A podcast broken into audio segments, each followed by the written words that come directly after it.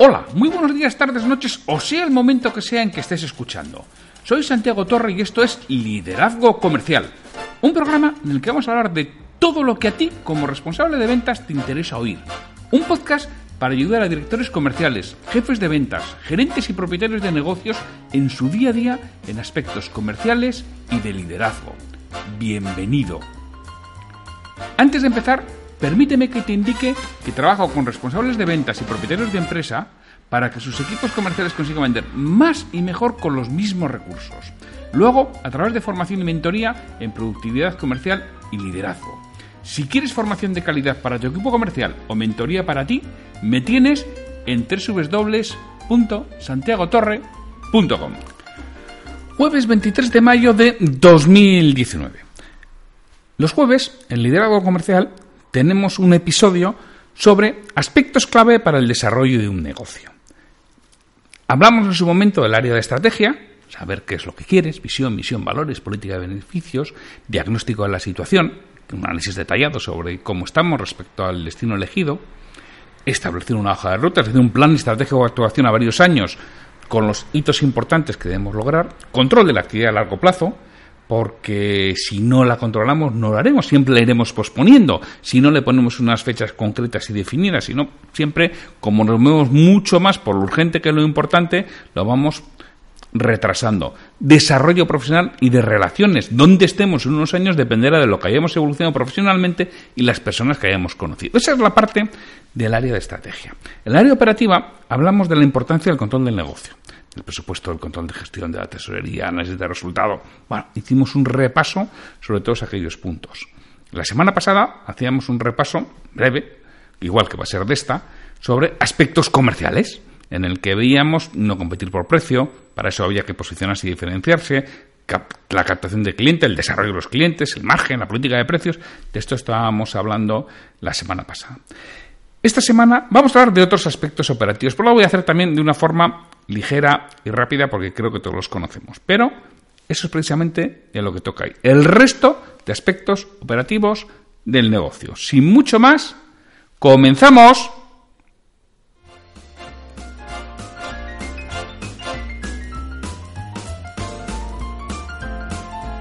Aspectos operativos del negocio.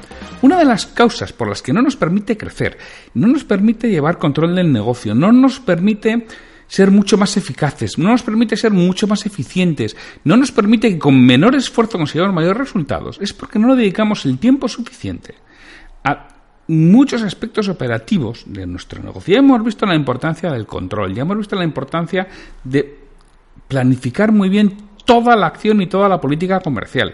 Y hay otros muchos aspectos que no tenemos en cuenta y que a veces eh, decimos, ah, si es que eh, ah, es imposible sistematizar. Mi negocio no se puede, es que es distinto de todos los demás. no va a ser, pero porque estás tú, no por otro motivo. Porque al final son todos bastante similares.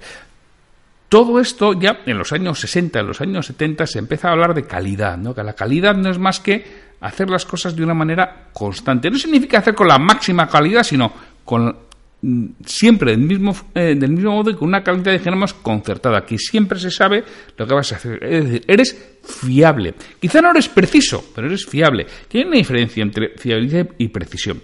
Precisión es que lo que, más que marque la báscula sea exactamente el peso real, preciso. Si son 76,3 kilos, o que los pillara.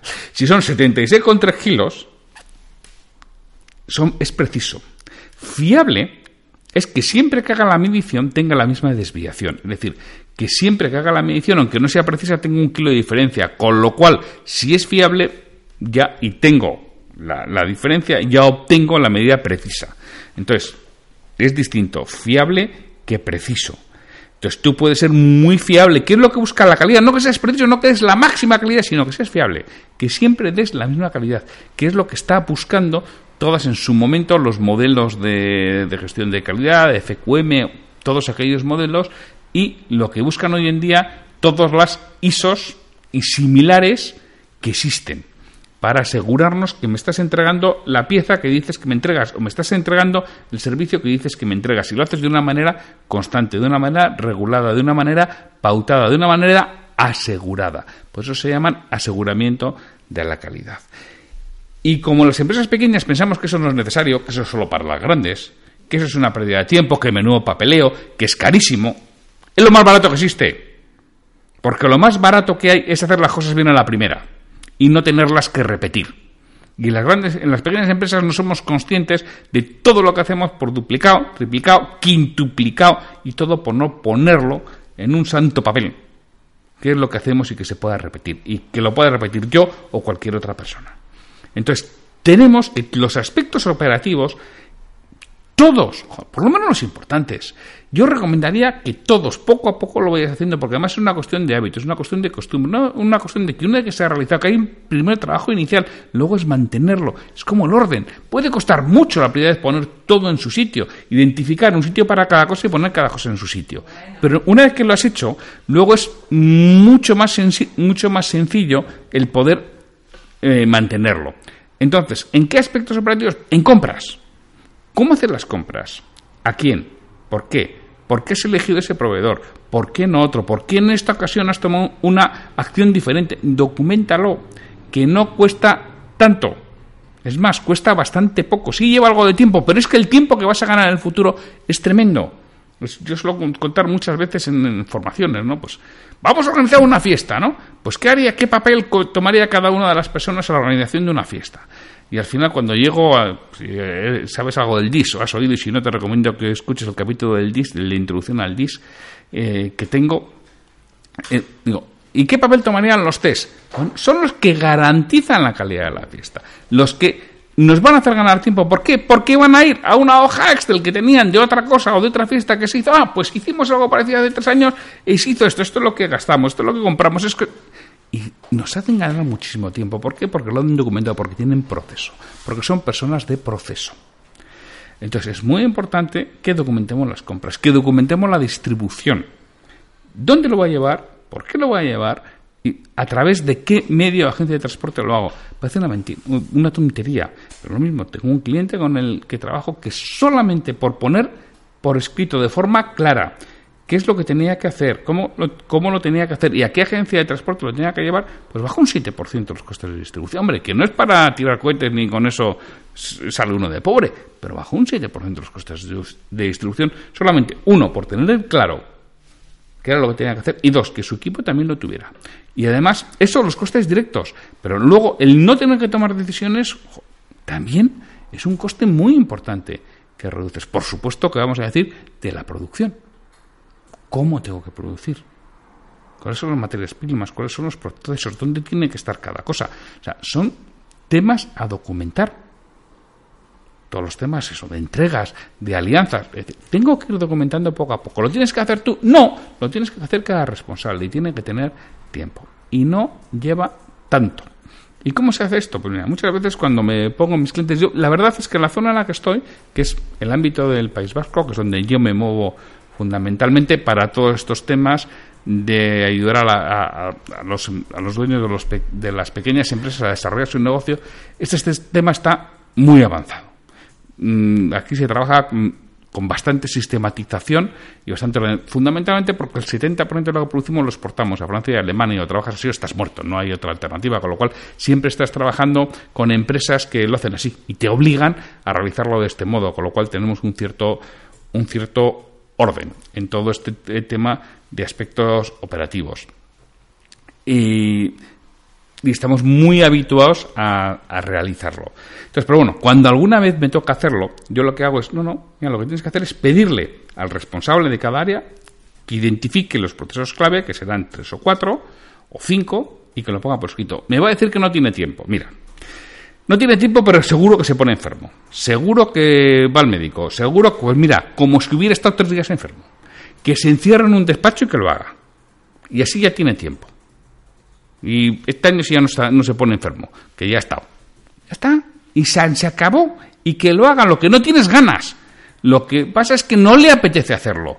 Porque sale de su zona de certidumbre, sale de lo que realiza en su rutina, sale de lo que hace habitualmente y no nos gusta hacer otras cosas. Pero cuando se pone a hacerlo lo realiza. Amigo, es que el cuento es otro. Y la empresa es otro. Y hay otra cosa, ¿eh? La empresa vale más dinero. Una empresa con los procesos organizados, documentados y que se cumplan valen mucho más dinero que una empresa que no lo tiene. Porque es mucho más fácil replicarlo, sistematizarlo y sobre todo mejorarlos. Entonces, si quieres que tu empresa crezca, si quieres desarrollar tu negocio, tienes que documentar los aspectos operativos. Tienes que pensarlos y ponerlos por escrito. Y te aseguro que no lleva tanto, es un trabajo en una empresa pequeña que se hace en menos de un mes, si te pones, y además con trabajos parciales por parte de los responsables de cada, de, cada área. En menos de un mes has documentado los aspectos esenciales de tu negocio. Y luego ya es eso, ya vas documentando otros menos esenciales, pero al menos los esenciales, los clave, documentalos, porque van a ser mucho más fáciles de transmitir, va a ser mucho más sencillo que alguien nuevo que se incorpora los entienda, los comprende, los aplique, que si no lo va a hacer de este modo. Bueno, pues con esto acabamos el episodio de hoy de aspectos clave para el desarrollo de un negocio y mañana viernes tendremos un comentario, una frase o cita comentada. Hasta mañana. Me gustaría contar con vuestra retroalimentación y que me digáis qué es lo que quisierais escuchar, sobre todo para los monográficos de aspectos comerciales y de liderazgo. Si este episodio te ha aportado valor, te agradecería que lo compartas en redes sociales para que otras personas lo conozcan. Me ayudarás a ganar difusión y que este esfuerzo que realizo con el programa cobre sentido. Mira, si este episodio lo escuchas en iTunes, te agradecería una reseña de 5 estrellas en la plataforma. Si lo haces en iVoox, puedes darle al botón de me gusta en cada episodio que escuches o dejarme un comentario en lo que es el programa Liderazgo Comercial. Te lo agradeceré muchísimo y responderé todos los comentarios y haré mención en un nuevo episodio del podcast. Para cualquier duda, consulta, comentario o para contratarme, para que trabaje contigo y conseguir que tu equipo comercial venda más y mejor, me puedes encontrar en mi web www.santiagotorre.com o en el correo podcast arroba santiagotorre.com. Hasta el próximo episodio.